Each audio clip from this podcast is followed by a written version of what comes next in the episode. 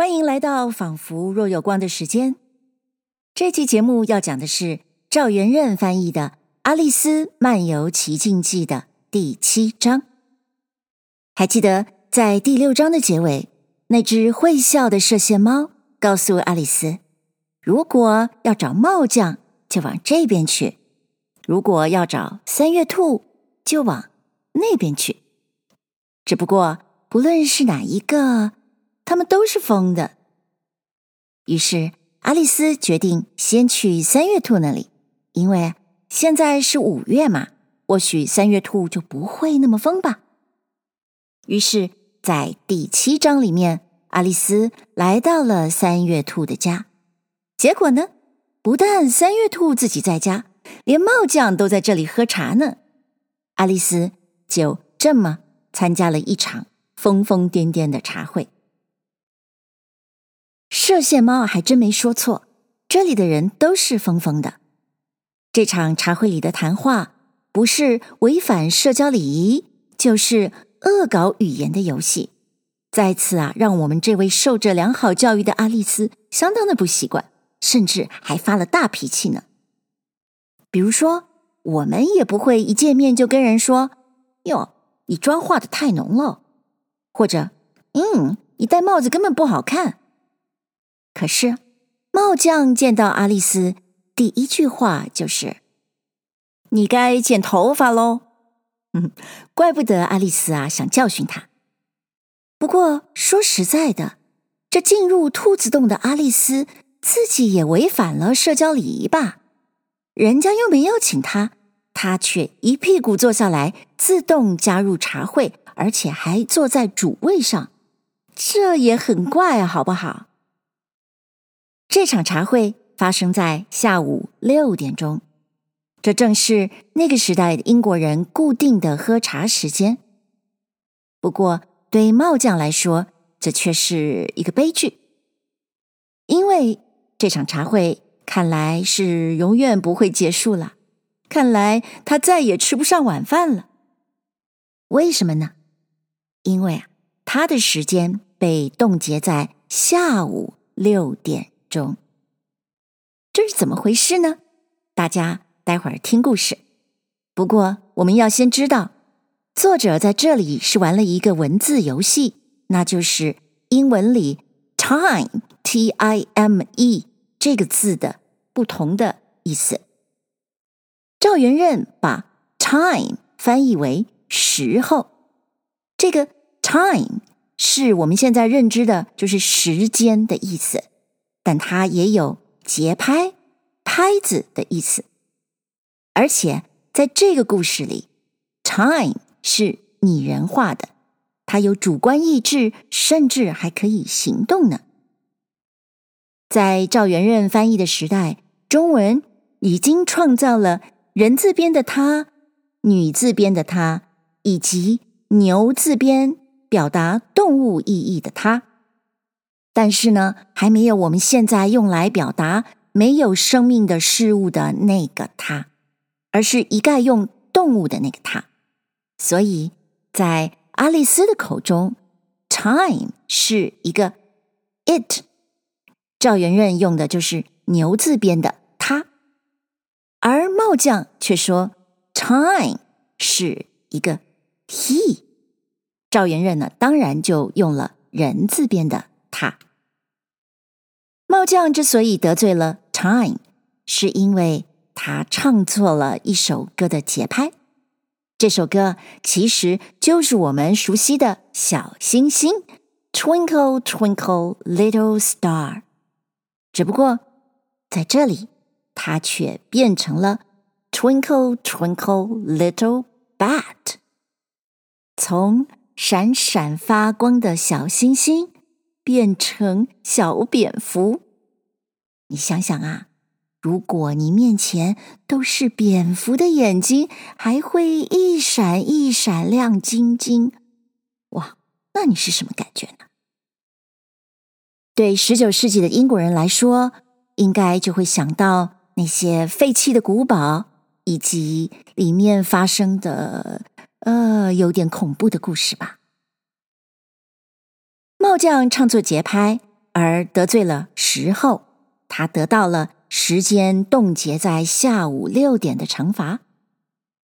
不过这实在有点好笑，这应该是在嘲笑太守规矩的人们如此按表，呃，手表的表啊，按表操课。下午六点就一定要喝茶，而且只能喝茶吗？就像阿丽丝的疑问：就算时候走到了一点半，可是我还不饿啊，难道就一定要吃午饭吗？另外一个小小的语言游戏，则是英文里的 “draw”（D-R-A-W） 这个字。听到这个字，我们第一个想到的意思可能是画画，而画画呢，也正是那个时代女孩子受教育的呃一部分。所以，阿丽丝听到 “draw” 这个字，一定呢也是要问：哦，那他们是学画什么东西呢？可是啊，她得到的回答却转向了 “draw” 的另外一个意思，也就是拔出来。吸出来的意思，即使是天才翻译家赵元任，他的中文翻译也没办法传达这一个双重意义造成的效果呢。最后提一句，这一章里面还有一个人物，在原文里是 Dormouse，中文啊，我们现在大概是翻译为睡鼠，这是一种长得就很像老鼠。啊、而且冬眠期特别长，也就是特别爱睡觉的小动物。赵元任为了同时表达 dormouse 的发音，就把它翻译成惰鼠。这个字呢，左边是个表示动物的呃犬字边，右边就是懒惰的惰的那个右半边。这其实是一个罕见字，甚至呃，应该算是赵元任的。自创字了吧？《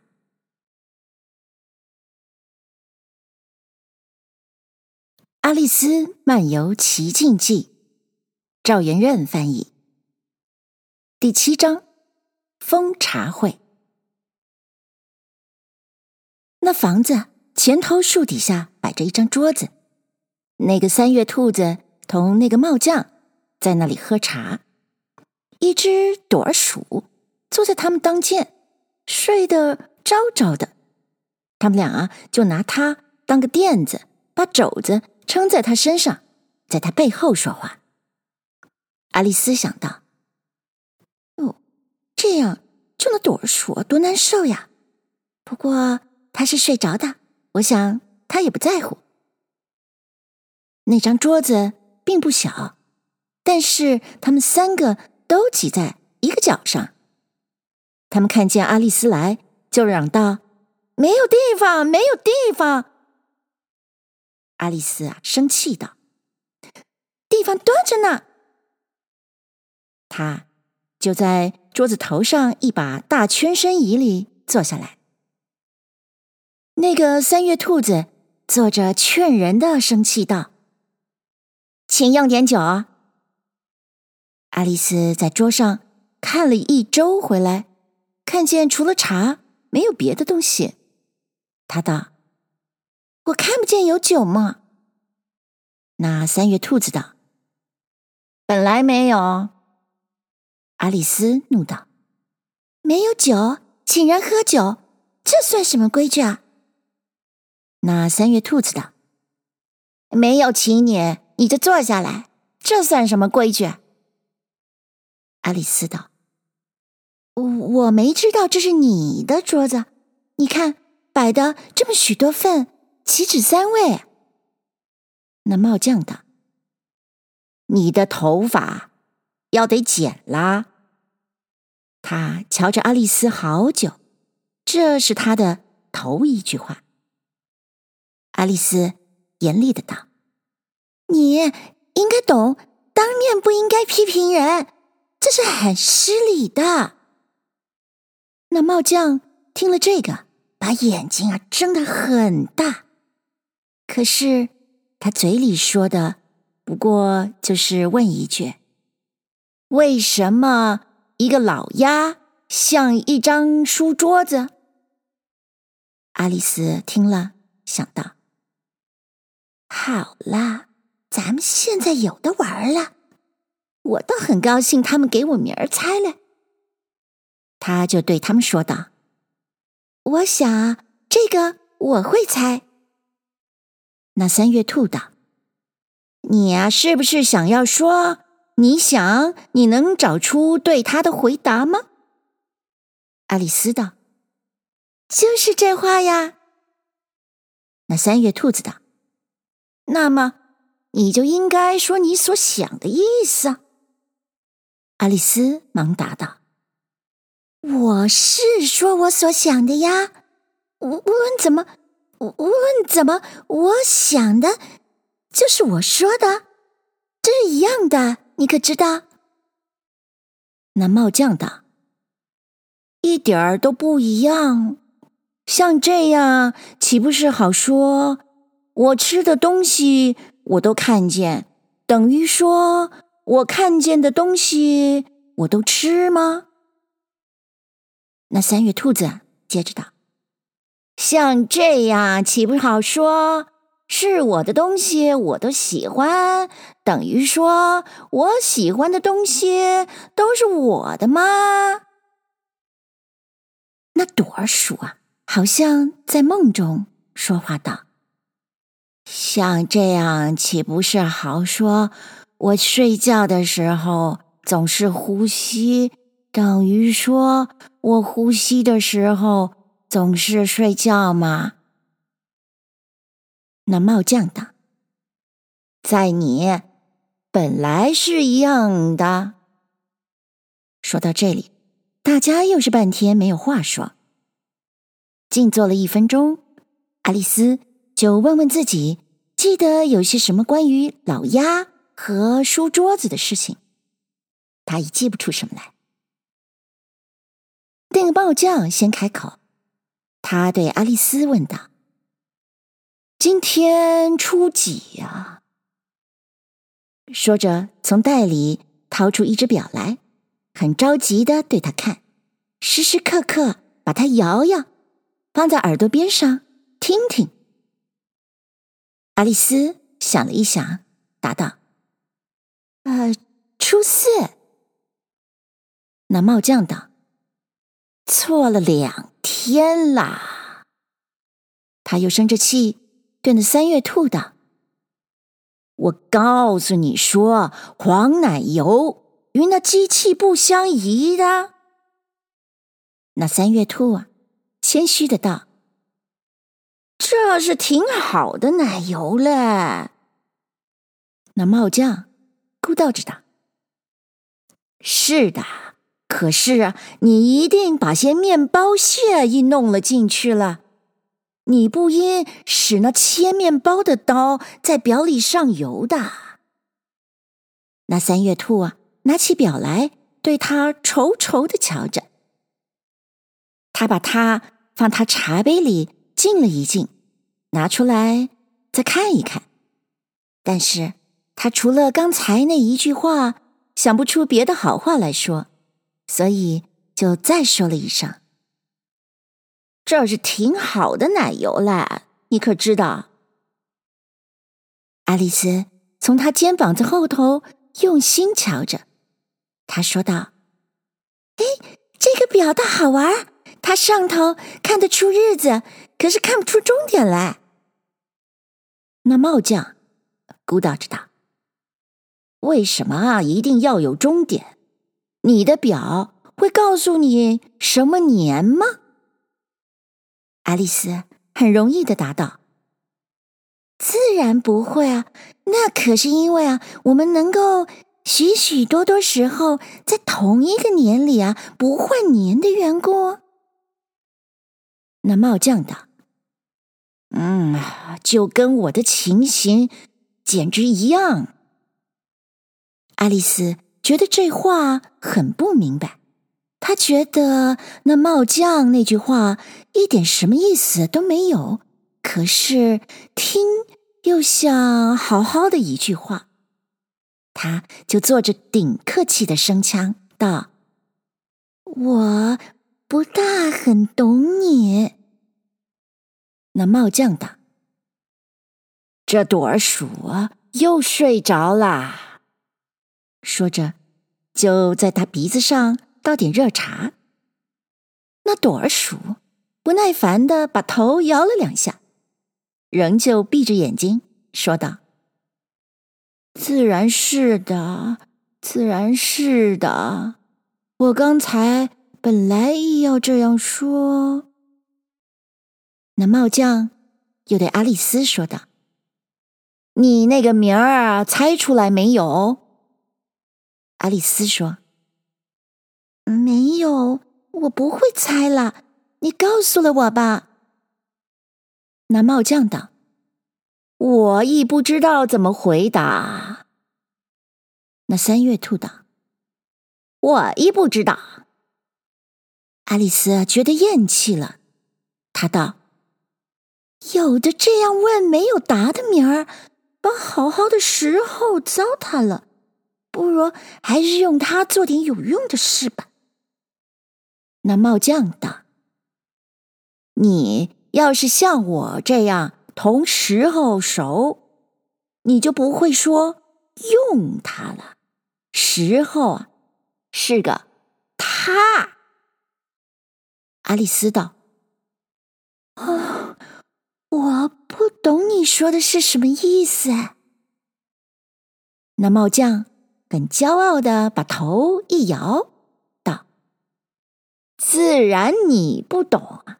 我猜你同时候。”连话都没说过，爱丽丝答道：“或者没有，可是我知道，我学音乐的时候啊，要得拍时候的。”那帽匠道：“哦，那自然嘞，你拍他打他，他还愿意吗？你要是同他交情好一点，那你就。”爱要钟点怎么样，他就弄到怎么样。譬如到了早晨九点钟，正是要上学的时候，你只需对时候耳朵里打一句喳喳话，当时就嘚儿的一下，钟就转到一点半了，开饭的时候啦。那三月兔对自己。低低的说道：“嗯，我只想现在就是吃饭的时候呀。”爱丽丝想着说道：“那好，倒是好。可是，那么我还不会就饿呢，你可知道？”那帽匠道：“或者先还不饿，可是你可以在一点半上等着。”你要等多久就能等多久。爱丽丝问道：“你自己就是用这个法子吗？”那帽匠悲伤的摇头道：“我可不嘞，我同时候吵了嘴了。那正在他发疯的以前，你可知道？”说着。拿他的茶条羹指着那三月兔，那回是在一个新牌皇后召集的音乐会里，他们叫我唱：“丁格尔，丁格尔，小蝙蝠，好好儿说来，你何所欲？”哎，你知道这首诗的，不是吗？爱丽丝道：“哦，我曾经听见过一首。”有点儿像这个的。那帽匠接着道：“底下几句是这么的，你可记得啊？飞在天上那么高，像个茶盘儿飘呀飘，丁格儿，丁格儿。”唱到这里，那朵儿鼠把身子抖了一下，在睡梦里就紧着唱起来。丁格尔，丁格尔，丁格尔，丁格尔。唱个不停，一直等他们掐了一下，他才住口。那帽将道：“你想，我才不过唱完了第一首，那新牌皇后就嚷道：‘她在那里把时候都唱错了，她把时候都糟蹋掉了，给我砍掉她的头！’”阿丽丝喊道：“，这这野蛮的好可怕哦！”那帽将愁声接着说道：“唉，自从那时，我随便请他做什么，他都不肯。所以现在的时候总是六点钟不变。”阿丽丝听了，忽然想到一个聪明的意思。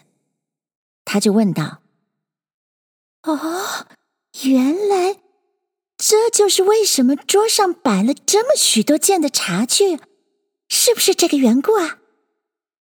那帽将叹道：“唉，就是这话呀。因为老是吃茶的钟点，所以总归没有空收了洗了家伙再摆。”阿丽丝道。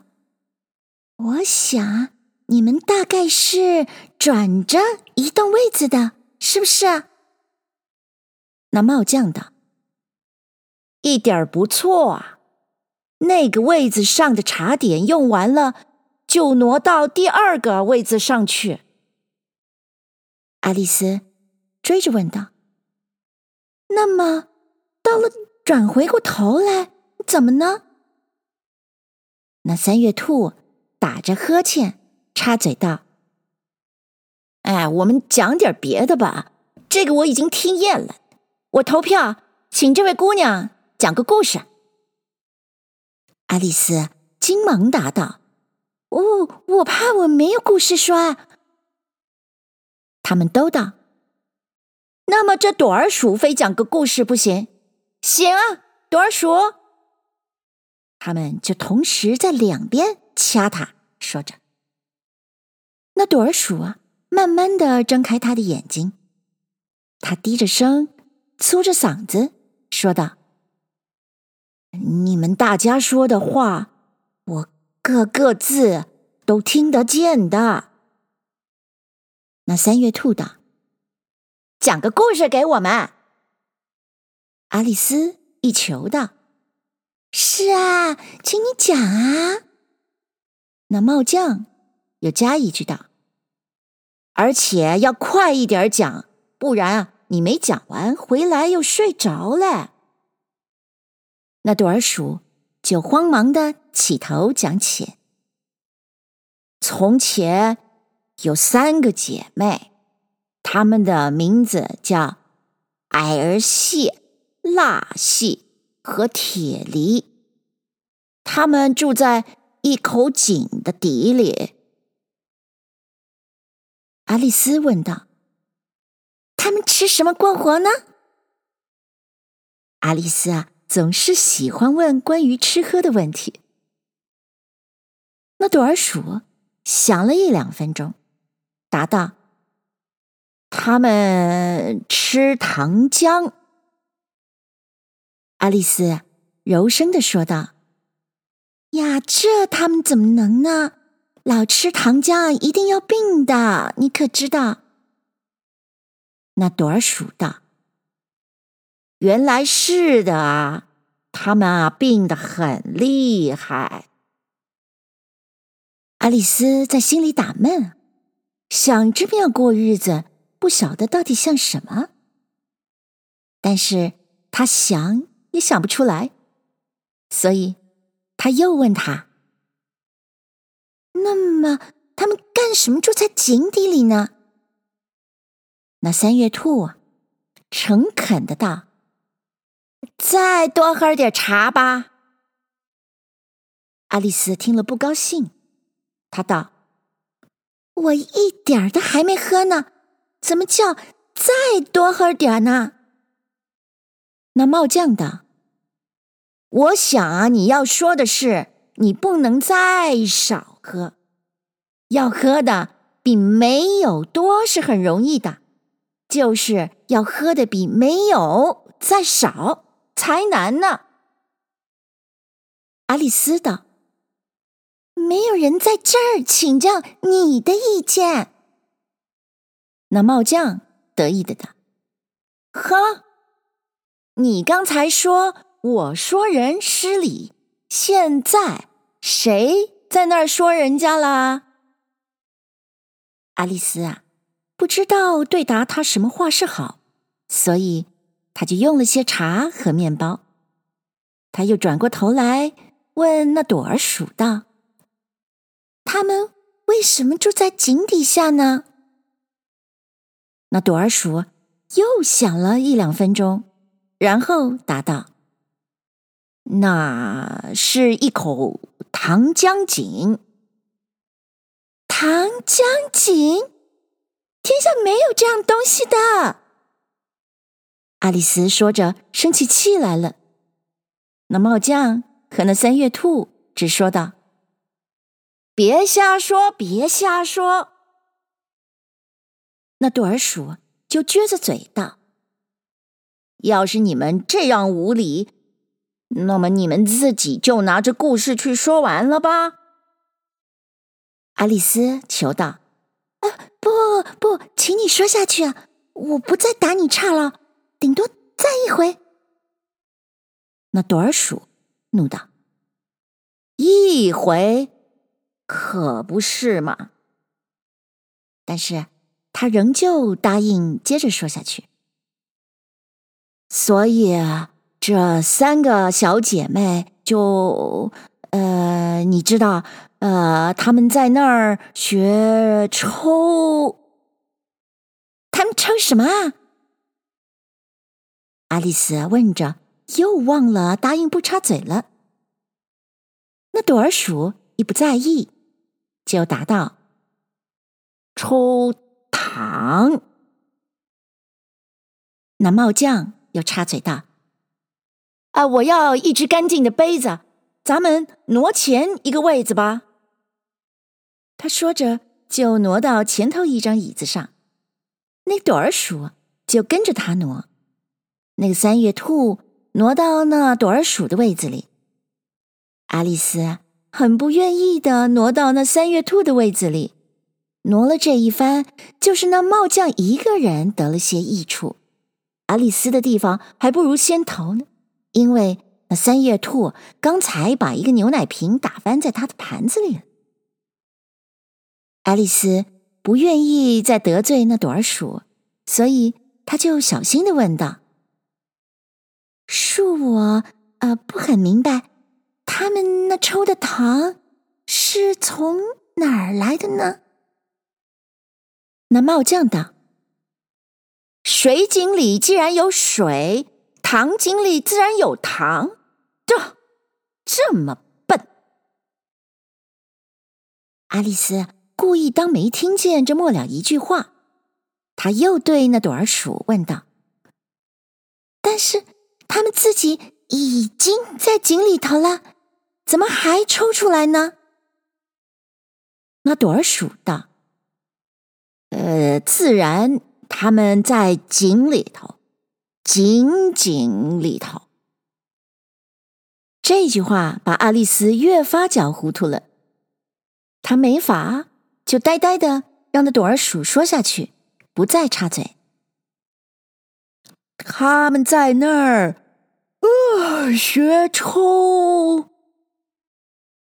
那朵儿鼠啊，越说越瞌睡，一头打呵欠，一头揉眼睛。他们抽许多样东西，呃。样样东西，只要是“么”字声音的，阿丽丝道：“为什么要‘么’字声音呢？”那三月兔道：“为什么不要啊？”阿丽丝没有话说。那朵儿鼠儿这时眼睛已经闭起来，快又睡着了，可是，一给那帽匠掐了一下。他“叽”的一叫，又醒了过来，又接着讲道：“样样东西，只要是么字声音的，譬如呃，猫儿、明月、梦、满满儿。呃，你不是常说满满的吗？你可曾看见过满满的儿子是什么样子啊？阿丽丝啊，更被他说糊涂了。他道：“啊，老实话，你问起我来，我倒没想到。”那帽匠插嘴道：“既然没想到，就不该说话。”这个无礼的举动，阿丽丝简直受不住了。她气气的站了起来就走。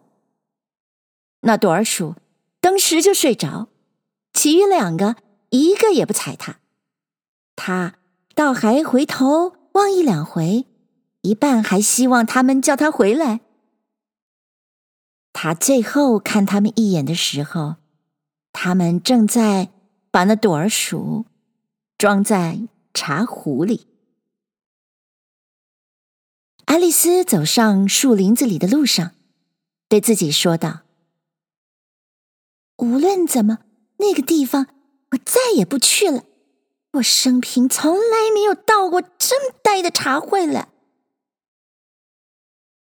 她正说着，看见有一棵树上有一扇门开着，可以走进树里去。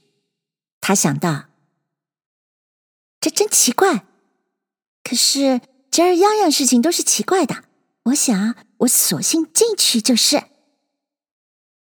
他就走进树门，一下子，他又在那间大厅里，站在那张玻璃桌子旁边了。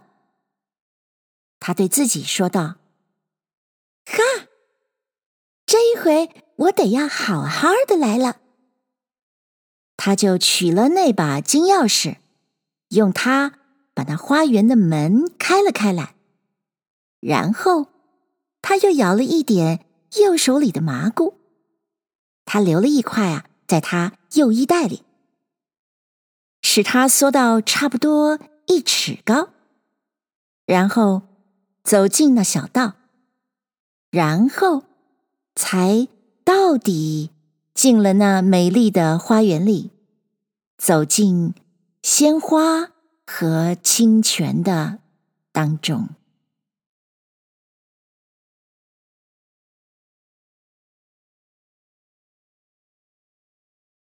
谢谢您收听这一集的《仿佛若有光》。阿丽丝这回终于实现了她的计划，回到玻璃桌，拿到钥匙，走进了美丽的花园。这个开满花朵的芳香的花园，会是兔子洞里的仙境吗？还是一个比三月兔的家更疯狂的地方呢？如果你想继续这场语言的冒险，欢迎在收听的平台上按下订阅。